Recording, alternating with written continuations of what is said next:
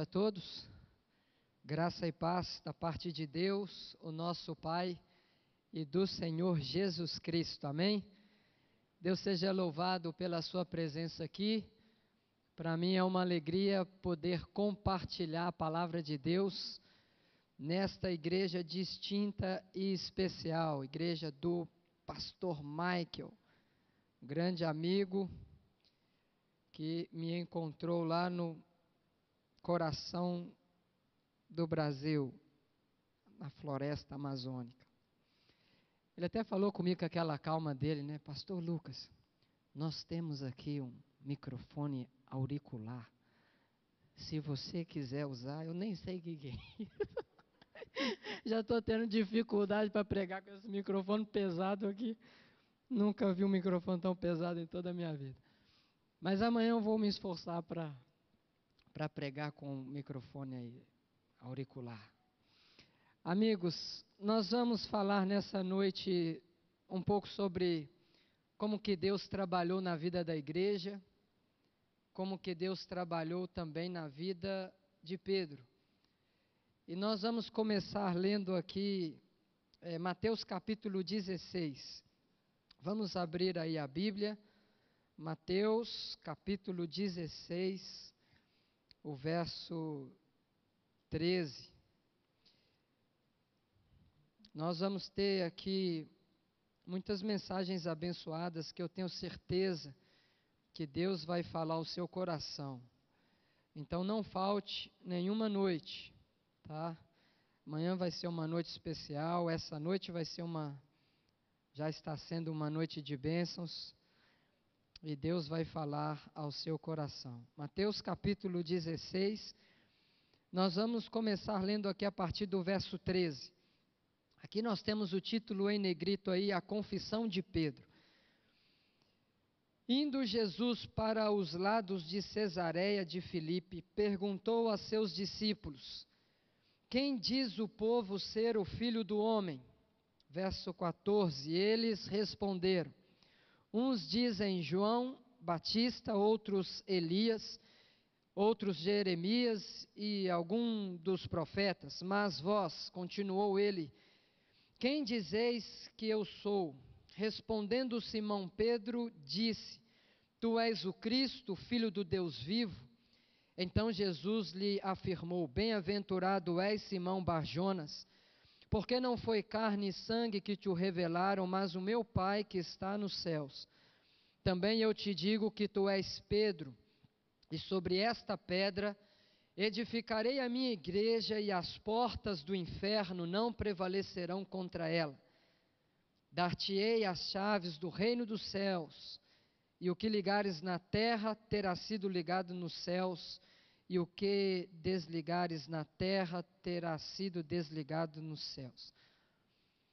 É, Pedro e a igreja aqui, dois elementos. Jesus falou assim: Olha, eu edificarei a minha igreja, e as portas do inferno não prevalecerão contra ela.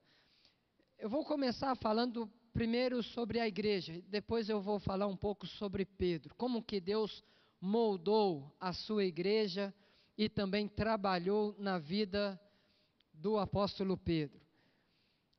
A igreja ocupa um lugar especial no coração de Deus. É a menina dos olhos de Deus. A igreja tem sido edificada por Deus ao longo da história. O salmista no Salmo 84, ele fala da sua alegria de estar na igreja, no tabernáculo, no templo. O salmista fala assim: Olha, o pardal fez a sua casa, encontrou lá, tem o seu ninho. Eu encontrei os teus átrios, Senhor dos exércitos. Mais vale um dia na casa de Deus do que mil em qualquer outro lugar. Ele vai terminar o salmo dizendo: Porque o Senhor Deus é sol e escudo e nenhum bem sonega aqueles que andam retamente. A igreja, ela se torna especial na nossa vida quando nós entendemos, entendemos que esse é um lugar especial. É onde Deus vem para se encontrar com o seu povo. Lembram de Moisés quando ele tirou as suas sandálias? porque a presença de Deus santifica o lugar. Então, esse ambiente aqui foi dedicado a Deus de forma especial para que Deus alcance o seu coração, a sua família e ao longo da história, Deus tem edificado a sua igreja, o seu povo remanescente. Uma igreja que tem duas características centrais. Apocalipse capítulo 14, o verso 12, a palavra de Deus diz assim: Aqui está a perseverança dos santos, os que guardam os mandamentos de Deus e têm o testemunho de Jesus. Se você quer saber qual é a verdadeira igreja de Deus, esta igreja traz na sua essência a obediência, a fidelidade, a busca por fazer aquilo que é correto. E Jesus disse: Eu edificarei a minha igreja, e as portas do inferno não prevalecerão contra ela, porque a bênção de Deus iria repousar sobre a vida da sua igreja. Deus ia trabalhar, lapidar, transformar a sua igreja, para que ao longo do tempo ela se tornasse mais semelhante a Jesus. Assim a gente vê que, dentro das profecias bíblicas, nós sabemos que a igreja passou por momentos difíceis, onde falsos ensinamentos entraram para dentro do, do corpo doutrinário da igreja. Se você analisar no livro do Apocalipse, nós não vamos detalhar tudo aqui, mas no Apocalipse nós temos sete selos, que começam ali em Apocalipse capítulo 6. Esses sete selos representam sete períodos da igreja cristã, que tem como característica a profecia apocalíptica. Ela começa nos dias do profeta e vai até a volta de Jesus. Então, se nós temos sete selos no Apocalipse, esses selos, o primeiro selo começa nos dias do profeta João, nos primeiros anos da igreja cristã, e vai até a volta de Jesus. O interessante é que o nosso Deus, ele tem a capacidade de saber o futuro. Isso faz parte da onisciência divina, um atributo que somente Deus tem. A sua onisciência, onipresença, onipotência, somente compõe a divindade. Deus tem a capacidade, eu penso assim, de sair do tempo e ele pode avançar. Talvez a melhor forma de explicar não quer dizer que Deus já sabe de tudo, mas eu penso assim que Deus tem a capacidade de saber. Então, a profecia bíblica é o fato de Deus revelar o futuro, porque se ele quiser saber, ele pode saber, porque ele não está sujeito a tempo, espaço e circunstância. Então, quando o Cordeiro revela os selos, os sete selos do Apocalipse, é Jesus revelando a história. Quando a Bíblia fala assim, o Cordeiro abriu o primeiro selo, Jesus está revelando o primeiro período da igreja cristã. O cordeiro abriu o segundo selo. Se você pegar Daniel capítulo 2, você vai ver a profecia ali envolvendo a história da humanidade. Nabucodonosor teve um sonho, e a profecia começa nos dias do profeta Daniel, que vivia em Babilônia, por isso a cabeça de ouro da estátua. Nabucodonosor sonhou com uma estátua com quatro metais: cabeça de ouro, peito e os braços de prata o quadril de bronze e as pernas de ferro, e os pés em parte de barro e ferro. A profecia começa nos dias do profeta e vai até a volta de Jesus. Quando se dá a volta de Jesus? De acordo com Daniel capítulo 2, é uma pedra cortada sem o auxílio de mãos, que esmiuçou toda a estátua que representa reinos: Babilônia, Medo-Pérsia, Grécia, Roma, e o Império Romano foi dividido.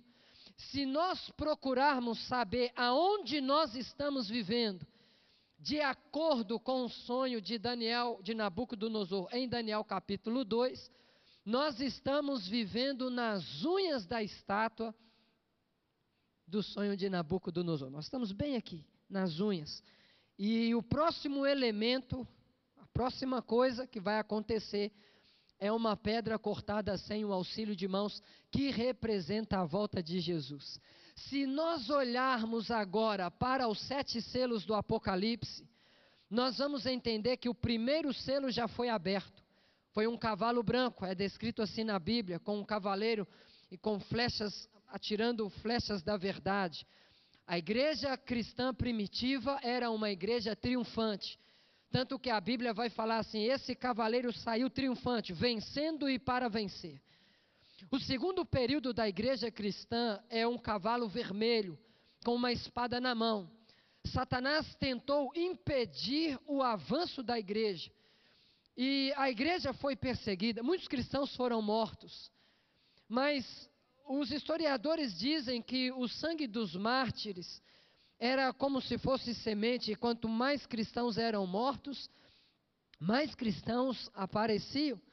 Por isso Satanás ele inverteu a sua estratégia e ele fez com que falsos ensinamentos entrassem para dentro da igreja. Olha como que Deus vai trabalhar com a sua igreja. Satanás ele começou a inserir heresias e ensinamentos de homens, substituindo a autoridade da palavra de Deus e o assim diz o Senhor. O interessante no relato da história é que o livro de Daniel fala que a verdade de Deus seria lançada por terra e isso iria prosperar. O livro de Daniel fala: e deitou por terra a verdade, e o que fez prosperou. Lá em Romanos capítulo 1, o apóstolo Paulo ele fala assim: eles mudaram a verdade de Deus e converteram em mentira, adorando a criatura em lugar do Criador. E aí a gente vê a igreja entrando num forte período de trevas espirituais, onde os ensinamentos da palavra de Deus foram substituídos. Entrou doutrinas como do purgatório, a imortalidade da alma, doutrinas onde os santos agora eles passaram a interceder, o homem interceder pelo por outro homem, substituindo o papel do Espírito Santo, Jesus Cristo como único mediador entre Deus e os homens. As pessoas começaram a ser batizadas por aspersão, ao invés do batismo bíblico, por imersão, porque Jesus foi batizado por imersão. A Bíblia fala, ele foi completamente imerso nas águas. As pessoas começaram a comprar o céu, a sua salvação, através das indulgências, das penitências, dos sacrifícios. E a gente vai perceber que quando o quarto selo ele é aberto, a igreja havia crescido, mas a igreja perdeu a sua força. A igreja perdeu a sua força. O quinto selo é aberto. A palavra de Deus fala. O sexto selo foi aberto. E nós estamos vivendo agora nas proximidades da abertura do sétimo selo, Apocalipse capítulo 7. Apocalipse capítulo 7, o verso 1, a gente já tem ali é, o início da abertura do sétimo selo, que tem que ver com a volta de Jesus. E quando a gente analisa o texto bíblico, a referência ali é assim: olha, é, os anjos estão segurando os quatro ventos, para que o planeta Terra não seja destruído. E a referência bíblica é até selarmos na fronte os servos do nosso Deus. Então, se de um lado nós temos Daniel capítulo 2, e nós estamos esperando pela pedra cortada sem o auxílio de mãos, a volta de Jesus. Do outro lado, nós temos sete selos e estamos ali perto da abertura do sétimo selo, que tem que ver com a volta de Jesus. Agora, como que Deus trabalhou com a sua igreja ao longo desse tempo? Deus começou a restaurar a sua igreja desde 1800, mais ou menos, trazendo a sua igreja para a luz. Ele iniciou antes um pouco mais com os reformadores. Se você pegar a história, você vai ver um homem chamado é, Pedro Valdo. Pedro Valdo ele reuniu as pessoas nos Alpes da Itália e ele começou a copiar a Bíblia inteira a próprio punho. Várias pessoas começaram a copiar a Bíblia com ele. E os cristãos eram perseguidos. E esses que seguiam Pedro Valdo, eles ficaram conhecidos como os valdenses. Pedro Valdo restaurou a verdade sobre a Bíblia como sendo a autoridade, não a voz do homem, mas a palavra de Deus. Deus levantou um homem chamado João Rus, e João Rus falou: obediência a Deus é o meu lema. Ele morreu nas chamas, porque ele foi fiel. Se você ler o livro O Grande Conflito, vai perceber que não só João Rus, mas outros, como Jerônimo, e o carrasco deu a volta para colocar o fogo nas suas costas, atrás dele.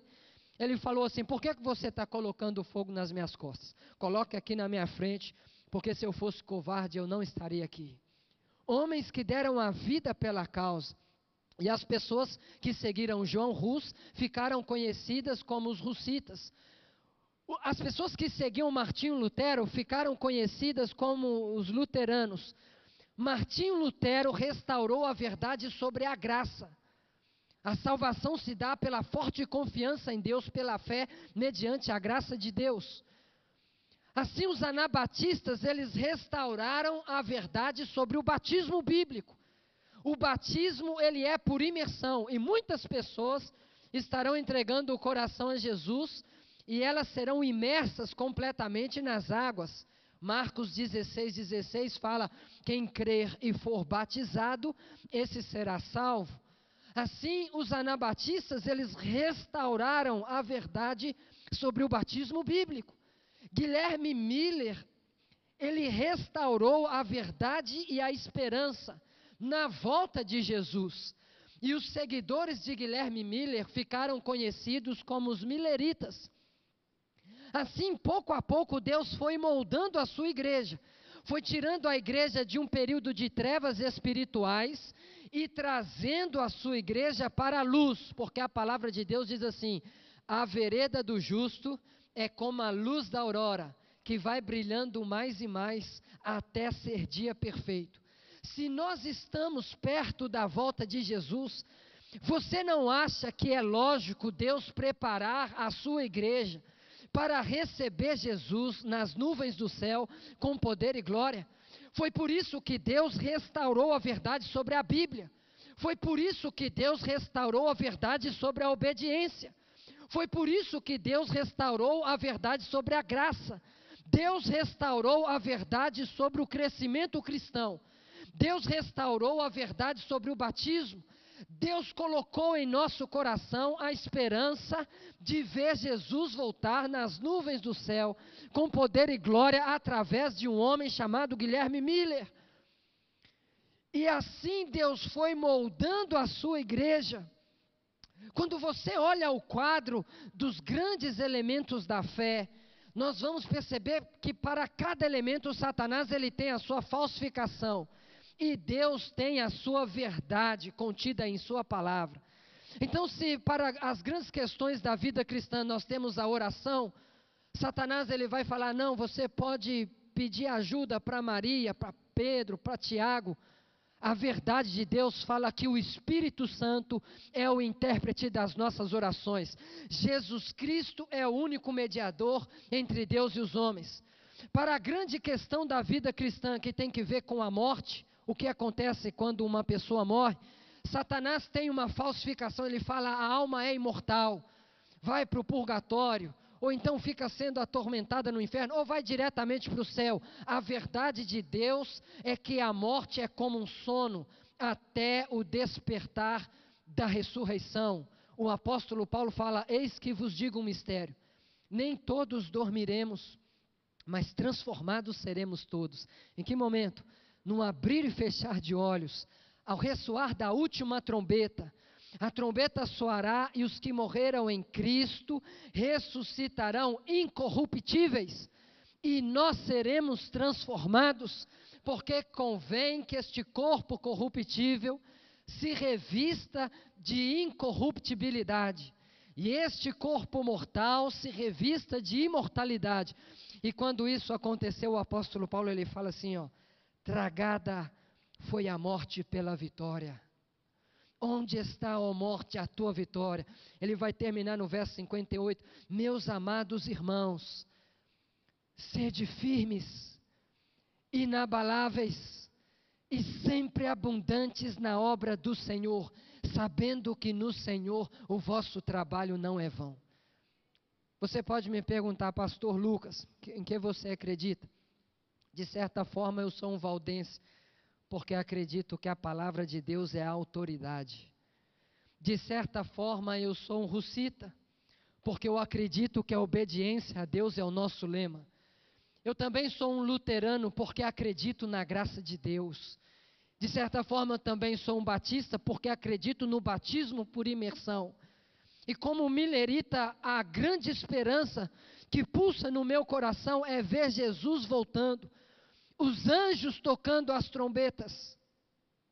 As pessoas que a morte separou de nós, e na pandemia nós tivemos muitas perdas, essas pessoas retomarão a vida, transformadas, não mais num corpo debilitado, não mais precisando da ajuda de oxigênio, mas nós seremos transformados e seremos semelhantes a Jesus. João vai falar assim, amados, agora somos filhos de Deus. E ainda não se manifestou o que havemos de ser, mas quando ele se manifestar, nós seremos semelhantes a Ele, e assim como Ele é, nós o veremos. O Salmo 24 fala assim: Levantai, ó porta, as vossas cabeças. Chego que arrepio. Levantai-vos, ó portais eternos, para que entre o Rei da Glória. A pergunta é: quem é esse Rei da Glória? O Senhor forte e poderoso. O Senhor poderoso nas guerras, levantai, ó porta, as vossas cabeças, ó portais eternos, para que entre o Rei da Glória. Ele é o Rei da Glória, o Senhor Jesus, o Deus Todo-Poderoso campeão. Ele trabalhou na vida da igreja. Ele moldou a sua igreja e pertencer a uma igreja profética e bíblica é uma grande bênção na nossa vida, irmãos. Quando eu olho para a igreja adventista, eu vejo que ela não é perfeita, porque é constituída por homens, e os homens são falhos. Começar pelos pastores, a liderança, nós somos falhos, mas Jesus falou assim: eu edificarei a minha igreja, as portas do inferno não prevalecerão contra ela. Estar na igreja é uma grande bênção. Fazer parte de uma comunidade como essa, onde nós temos o mesmo objetivo, a mesma meta, nós sabemos aonde queremos chegar. O nosso mundo, o nosso lugar não é aqui. Jesus prometeu em Sua palavra: olha, vocês devem pensar mais alto, devem olhar além. E aqueles que confiam em Deus, eles vivem mais, vivem melhor e vê mais além. Porque estar na igreja, na presença de Deus, eu só vejo como vantagens, Pastor Mike. Porque algumas pessoas pensam, ah, mas se eu pertencer a essa comunidade, não vou mais poder fazer isso não vou mais poder fazer aquilo, porque lá eles têm as regras e os mandamentos. Primeiro que Jesus falou: se vocês me amam, vocês guardam os meus mandamentos. Os meus mandamentos não são pesados. Os mandamentos de Deus, eles são grandes bênçãos de Deus para a nossa vida.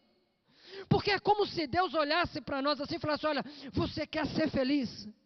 Você quer ter uma família estruturada? Então não adulterarás. Aqui está o caminho para a felicidade matrimonial. Não adulterarás. É um sim para a felicidade. Porque se você adulterar, você vai fragmentar o seu relacionamento e a sua família. Porque Deus sabe o que é melhor para mim e para você. Você quer ter saúde? Deus ele fala assim: ó, não coma isso. Não coma aquilo.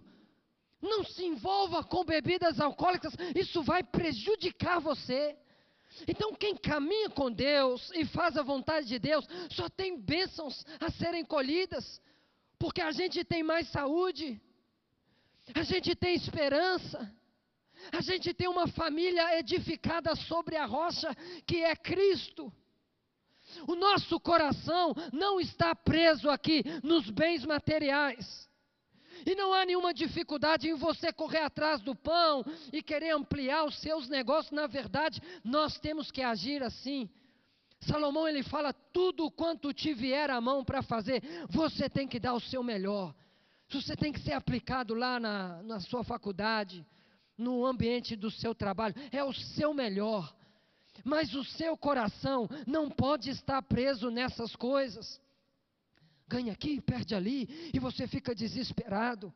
E acompanha as oscilações da bolsa de valores. Ah, caiu a bolsa, agora você vai arrancar o cabelo da cabeça. Desesperado. Na verdade, Jesus, ele nos chama o tempo todo para confiarmos nele, nas suas promessas, confiarmos que Ele tem guiado a sua igreja, Ele é o grande general. Então Jesus olhou para Pedro e falou: Eu edificarei a minha igreja. Não é uma obra humana, irmãos. Não é o homem quem edifica a igreja, é Deus quem edifica.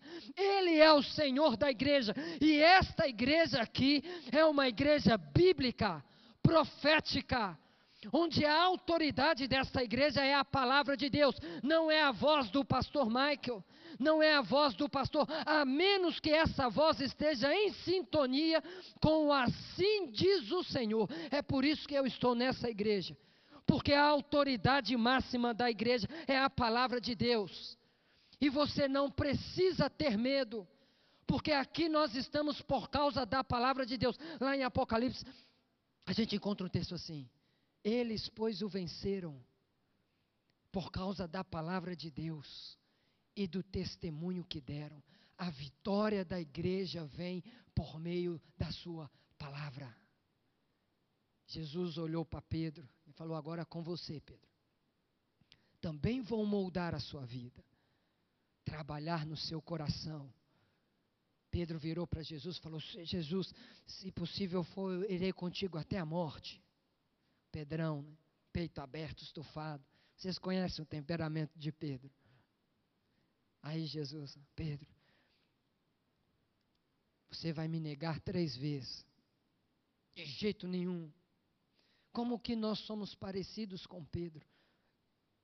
Nós conhecemos a verdade. Eu estou pregando aqui para uma igreja que tem informação. Pastor Mike me tirou, me tirou lá de Maués e me trouxe aqui. Cheguei aqui, peguei esse microfone pesado, três câmeras, sendo transmitindo ao vivo. Um abraço para aqueles que estão assistindo. Tem até irmão da minha igreja lá que estava me assistindo. Um abraço para vocês aí de Maués. Deus abençoe a todos. Eu estou falando aqui para uma igreja que tem informação.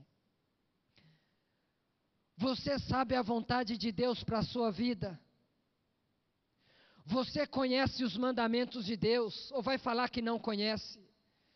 Deus nos deixou em Sua palavra as orientações para a sua família, para os nossos filhos. Deus falou em Deuteronômio 6, falou assim, olha, ensina, andando, assentado, em todos os momentos, você vai inculcar na mente dos seus filhos, no seu coração, aquilo que está no seu coração, você vai transmitir aos seus filhos. Mas às vezes nós sabemos e não fazemos. Nós queremos seguir as coisas do nosso jeito achamos que nós temos o controle, ou então nós pensamos assim: ah, eu vou fazer assim e depois eu volto para fazer do jeito de Deus. Nenhum jeitinho humano é melhor do que o jeito de Deus. Nenhuma decisão humana está acima da vontade de Deus e dos seus planos e propósitos para a sua vida. Você tem que se render verdadeiramente a Jesus e Deus vai abençoar você. É isso que eu estou falando aqui. Deus olhou para a vida de Pedro e falou assim: Olha, Pedro, eu sei do seu coração. Eu sei que você está falando aqui, né, que jamais te negarei.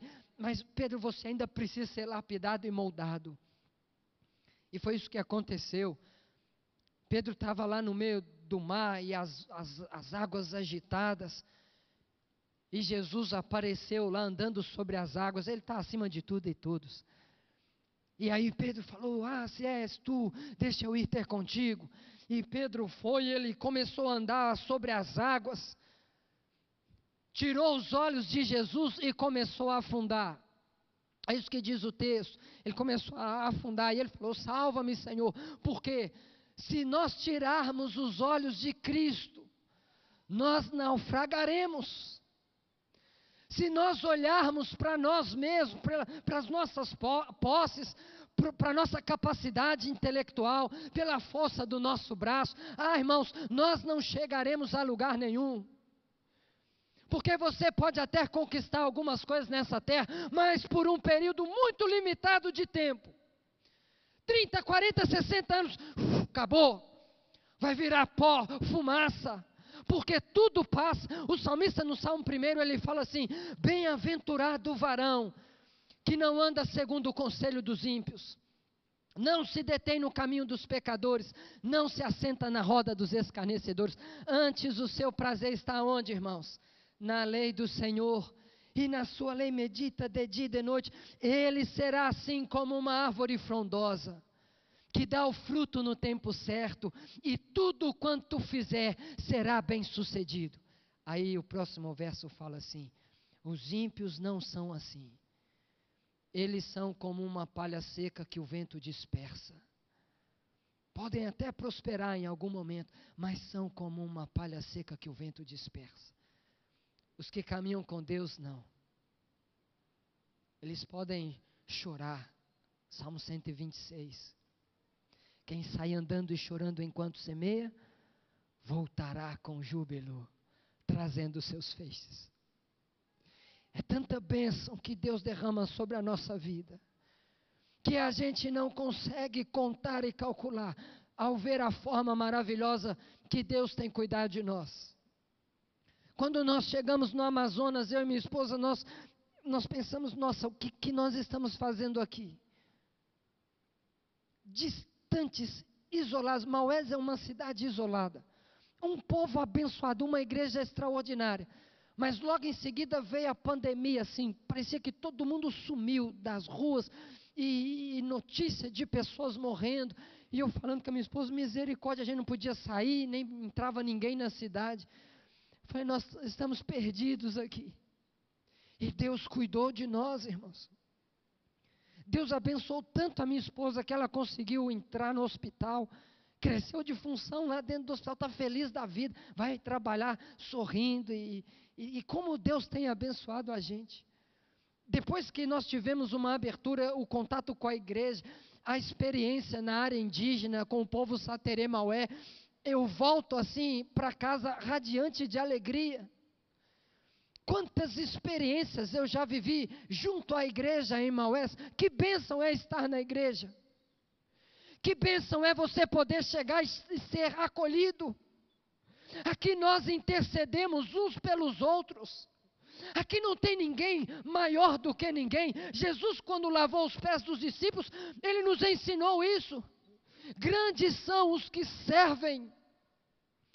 E ele fala que ele vai enxugar dos nossos olhos as lágrimas. Ele fala: bem-aventurado os que choram, serão consolados. Aqui Jesus ele fala assim: olha, os últimos, eles serão os primeiros. No reino do céu, nós, de Deus, nós temos esses paradoxos. Se te ferir numa face, volta a outra. Porque o que conta não é aqui, é o que está por vir.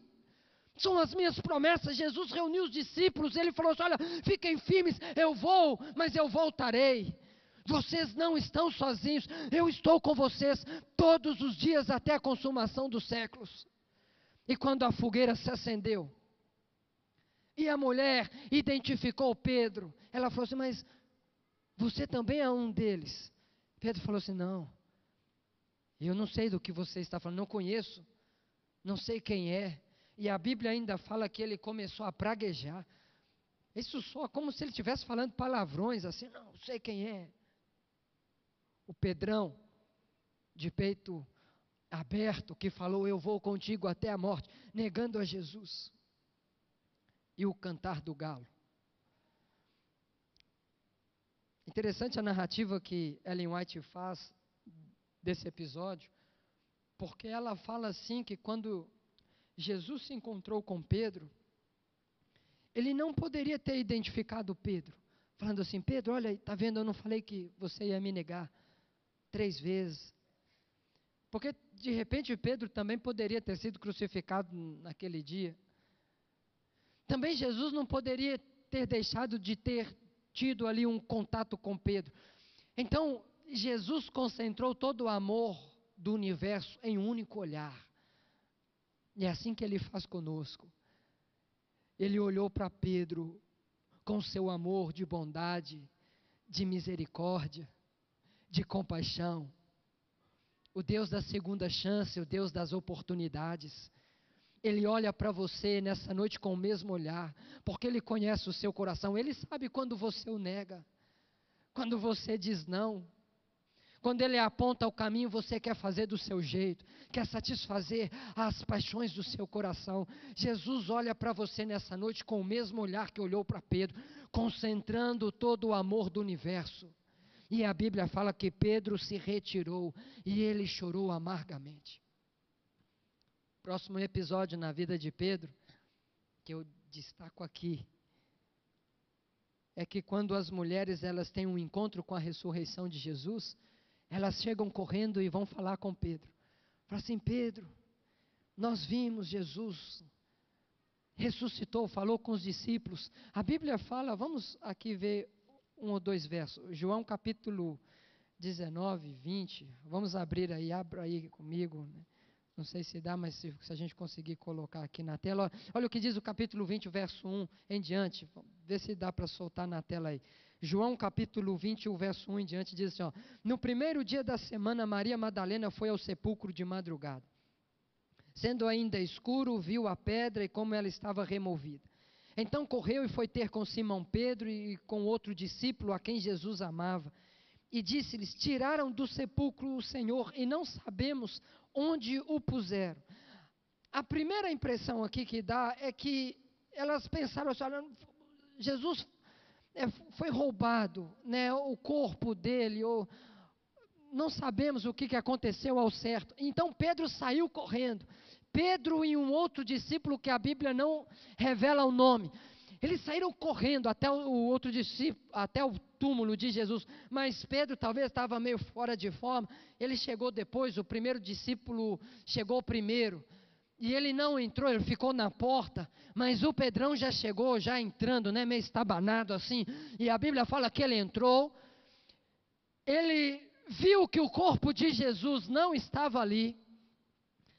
Ele conferiu os lençóis e a forma como os lençóis foram deixados depositados num lugar à parte. Essa é a narrativa do texto bíblico. A Bíblia fala assim: ele viu e ele creu na ressurreição de Jesus. Porque se alguém tivesse roubado o corpo de Jesus, não teria deixado para trás os lençóis. Mas Jesus, ao ressuscitar, fez questão de dobrar os lençóis e ele deixou no lugar à parte. A Bíblia fala que Pedro viu e creu. Pedro acreditou e falou: Isso aqui para mim é suficiente. Jesus está vivo. Agora, a grande pergunta na mente de Pedro: será que ele ainda vai me aceitar? Porque nos momentos finais, ali envolvendo a crucifixão, a Bíblia fala que Pedro seguia Jesus de longe. Ele não queria se comprometer. A Bíblia fala várias vezes, e Pedro seguia de longe. Quantas pessoas seguem a Jesus de longe? Quantas pessoas vêm, escutam a mensagem e voltam para sua casa, como se nada tivesse acontecido, continuam levando a mesma vida. Mas o cristianismo é uma religião de compromisso. Você não pode ser selado conforme Apocalipse até selarmos na fronte os servos do nosso Deus. É por isso que o mundo ainda não acabou. Até selarmos na fronte os servos do nosso Deus. Você não pode ser selado sem compromisso. O batismo é o compromisso cristão. Não é que você está pronto, mas é o primeiro passo onde você fala assim: Senhor, entra na minha vida e no meu coração. Eu quero iniciar a minha caminhada. Então, essa pergunta estava na mente de Pedro. Será que ele ainda me aceita? Será que Jesus ainda ele vai me reconhecer como um dos seus discípulos? A mulher então vira para Pedro e fala assim: Jesus falou comigo assim, Pedro, no outro momento. Ele disse que iria encontrar conosco e também falou o seu nome, e também a Pedro. Ele falou assim: Você não pode estar de brincadeira, né? Você só pode estar de brincadeira. está falando a verdade? Aí a mulher falou, né? Sim, e também a Pedro. Aquilo ali foi um, um turbilhão na, na vida de Pedro, assim, uma alegria tão grande, que Pedro foi ter com Jesus. Jesus havia trabalhado na sua vida e no seu coração. Jesus sentou com Pedro na margem ali da praia, e, com peixe e tal, e, e Jesus falou com Pedro: E agora, Pedro, tu me amas de verdade? Pedro falou assim: Sim, Senhor. Conheces o meu coração, sabe de todas as coisas, eu te amo, sim. Apacenta as minhas ovelhas. Você me ama. Pedro se entristeceu. A Bíblia fala, por três vezes ele perguntar: Tu me amas? E Jesus falou com Pedro assim: Então apacenta as minhas ovelhas. Pedro levou isso tão a sério, mas tão a sério que ele foi crucificado de cabeça para baixo, de acordo com a tradição. Porque ele falou assim: Eu não sou digno de morrer como o meu Salvador. Pedro vai escrever assim: Olha, pastoreai o rebanho de Deus, não por sorte da ganância, mas de boa vontade, de forma voluntária. E o Supremo Pastor, quando ele se manifestar, nós receberemos a imarcessível coroa da glória. Pedro deu a vida pelo Evangelho. Pedro acreditou tanto na mensagem que Cristo passou o centro da sua vida e da sua existência. Não mais aquele Pedro tímido e covarde, mas depois desse encontro com Cristo, de Jesus ter olhado nos olhos dele, de Jesus ter falado, Pedro, você me ama de verdade. Então, se rende, Pedro. Para de viver uma religião de teoria, de bater cartão e voltar para casa. Se rende, Pedro. Você me ama de verdade, então viva esta mensagem. Existem pessoas aqui que são capazes, têm dons, talentos, habilidades, recursos financeiros, e nós podemos fazer mais pela causa de Jesus. Nós podemos fazer mais. Se rende, se entregue nas mãos de Deus. Jesus diz para você: essas histórias aqui foram preservadas por causa de um propósito para que a igreja de Deus continue sendo moldada. Você me ama de verdade? Você crê verdadeiramente em mim? Você está disposto a dar a sua vida pela causa? Sem perguntar qual é o meu salário? Sem perguntar quais serão as minhas retribuições ou o que eu vou ganhar em troca se eu seguir a Jesus? Simplesmente levante-se e siga Jesus e você vai ver que Ele vai te levar a, em, em pastos verdejantes, águas tranquilas, e vai fazer da sua vida uma grande bênção, assim como fez com Pedro, crucificado de cabeça para baixo, confessando a Jesus Cristo como único e suficiente Salvador. O nome Pedro lá na minha cidade é muito comum. Na comunidade do Santa Maria, o líder da igreja chama Pedro e ele começou a igreja na sala da casa dele ali. A comunidade tem uma denominação que é muito forte, não queria a presença da igreja adventista lá. E eles queriam expulsar o irmão Pedro da comunidade. A igreja veio, a missão do NASP, compraram um terreno ao lado da comunidade. O irmão Pedro, ele é muito simples, muito sincero o seu coração. O NASP chegou lá e comprou o terreno ao lado da comunidade. Falou assim: Olha, Pedro, você não pode ficar tranquilo.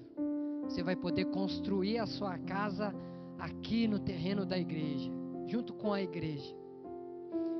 Irmão Pedro, conversando comigo, ele transbordava de alegria, porque a gente começou a construir a igreja, já colocamos o telhado e tudo. E quando nós demos ele a palavra, né, para ele fazer, dar o seu testemunho, ele falou: Olha, as pessoas lá da comunidade estão vindo aqui. Mais de 20 pessoas sedentas por ouvir a palavra de Deus. E ali eu vejo o irmão Pedro feliz da vida, lutando para alcançar pessoas para Jesus. Se eu for de lanche mais três horas, eu vou chegar a uma comunidade indígena chamada Vila Nova. Lá eu tenho outro irmão Pedro, líder da igreja também. Um dos pioneiros da igreja, Maués, foi onde a igreja adventista chegou em todo o estado do Amazonas. Ó, a, ali nós temos a primeira igreja. E esse irmão Pedro, agora da área indígena, ele foi atingido por um raio. Ele não morreu. Ele pegou Covid. Ele já tem mais de 80 anos. O irmão Pedro, da, da comunidade do Vila Nova, ele tem uma experiência, uma experiência tão bonita porque os pastores não chegavam lá. E ele guardou o dízimo dele mais de cinco anos. E quando o pastor chegou, ele chegou para o pastor e falou assim: Olha, pastor, aqui está o meu dízimo. Mais de cinco anos ele guardando o dízimo, porque os pastores não chegavam até lá, um local distante, isolado. Quando eu cheguei na igreja do Vila Nova, eu falei com os irmãos assim: Olha, vamos fazer aqui uma santa ceia. As irmãs falaram comigo assim, pastor, nós nunca fizemos uma santa ceia aqui. Uma igreja de 10 anos de existência. Falei, mas, mas nós vamos fazer aqui. Mas como é que faz, pastor? Falei, não, vai dar certo, vamos pegar aqui a bacia. As mulheres vão lavar os pés das mulheres, os homens dos homens. Aí você lava o pé dela, ela depois lava o seu, e depois vocês fazem uma oração. E eu vou aqui distribuir o pão e o vinho. Quando eu vi com os meus olhos, as irmãs debaixo da árvore, pela primeira vez na história da igreja.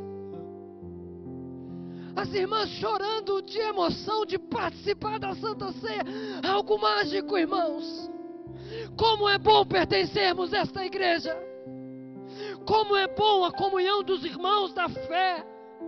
E as lágrimas descendo dos olhos da irmã e falando comigo, pastor, tá certo, é assim, é assim que faz, pastor. Eu falei, tá certo.